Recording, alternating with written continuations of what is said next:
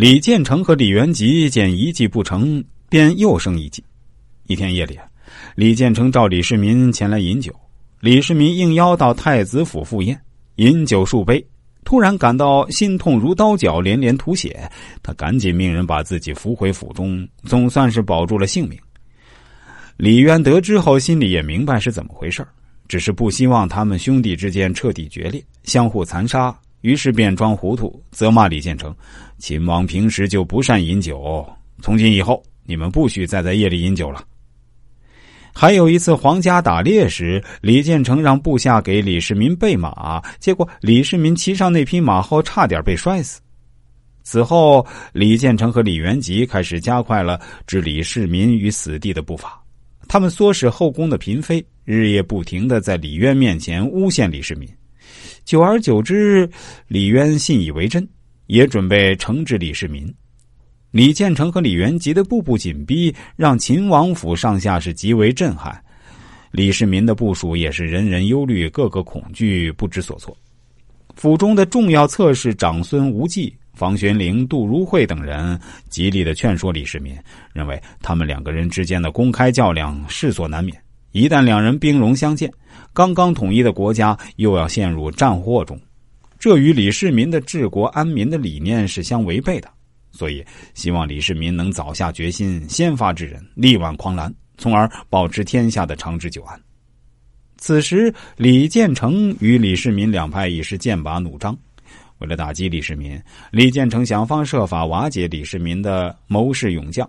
并最终通过李渊的圣旨，将房玄龄和杜如晦逐出了秦王府。接着，他们又利用调兵遣将的机会，设法调动李世民的部将。李世民看到这种情况，知道再等下去只有死路一条。他决定按房玄龄的计谋，先下手为强。于是，他派长孙无忌秘密召见房玄龄、杜如晦。房杜二人不清楚李世民究竟是否下定了决心，于是故意对长孙无忌说。皇上命我们不能再和秦王有往来，如果私自去见秦王，就是死罪啊！李世民得知后大怒，怎么连你们都不忠诚于我？当即取下佩刀，对尉迟敬德说：“你再去一次，如果他们无心见我，就提他们俩的人头来。”尉迟敬德和长孙无忌又秘密召见房杜二人，对他俩说：“这次秦王真的决心已下，你们快来谋换大事。”房玄龄和杜如晦便穿上道袍，乔装打扮，秘密进入秦王府，同李世民密谋对策。事情决定下来之后，李世民又想让人占卜一下，行动能否成功。这时，张公瑾一把抢过龟甲，扔在地上。占卜是为了解决疑难，眼下的事毫无疑问可言，占什么卜？现在已经箭在弦上，如果占卜的结果不吉利，难道我们就要放弃这次行动吗？李世民这才终于下定了行动的决心。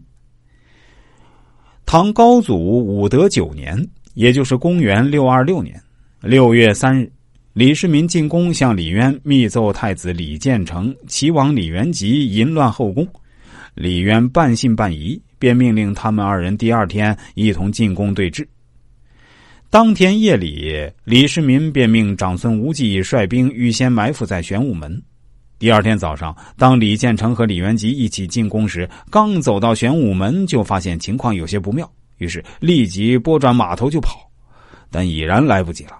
李世民一箭就要了李建成的命，而李元吉也被尉迟敬德一箭射死。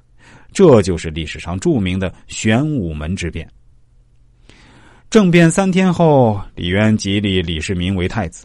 还颁布诏书说：“从今天起，天下大事均交付太子决定。”然后朕再听奏报。实际上，从这一天起，李世民已经成为实际上的皇帝了。两个月后，全国局势稳定，李渊就把皇位传给了李世民，自己退为太上皇。李世民终于登上了皇帝宝座，改年号为贞观，从此翻开了唐朝历史新的一页。所谓绝情定疑，万事之基，即言判断实情，解决疑难是成就万事的关键，直接关系着事业的兴衰成败。